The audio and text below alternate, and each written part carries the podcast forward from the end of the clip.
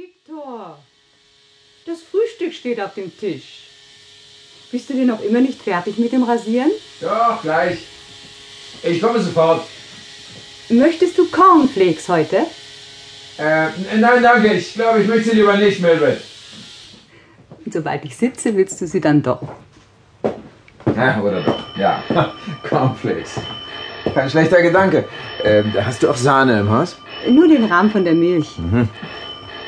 Ach, lass nur, ich gehe schon. Wahrscheinlich ist das Mary wegen heute Abend. Ja.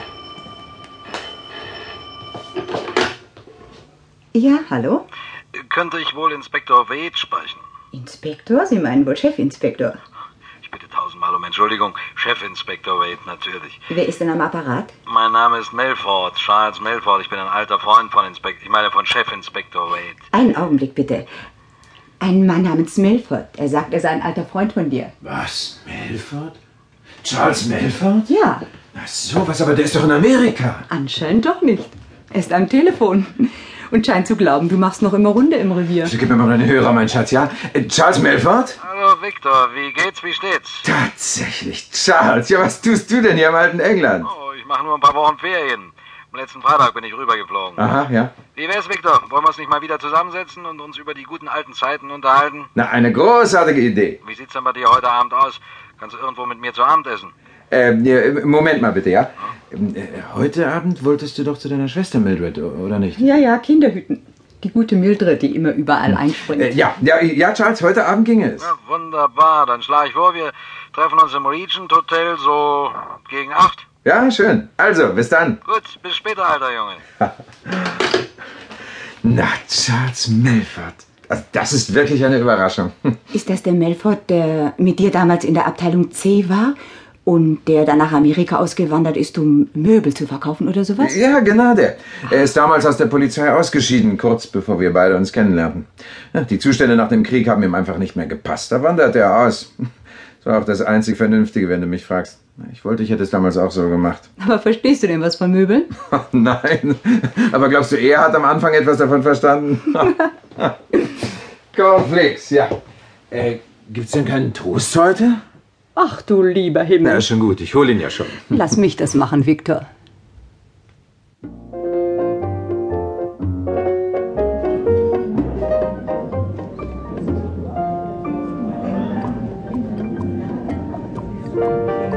Ja, ich weiß. Aber wie bist du damals ausgerechnet auf Möbel verfallen, Charles? Du als Möbelhändler.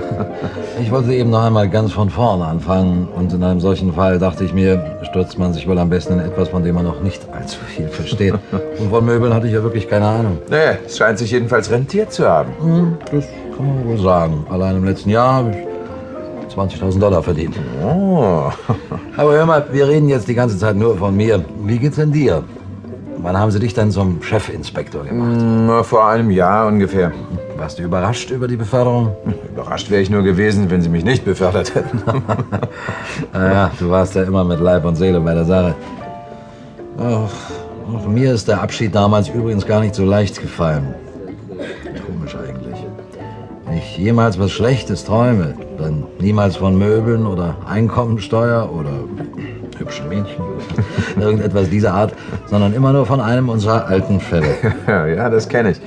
Immer schlägt man sich mit dem gleichen Albtraum herum, ob man womöglich einen Unschuldigen an den Galgen gebracht hat. Ach, das, das eigentlich weniger, eher umgekehrt, würde ich sagen.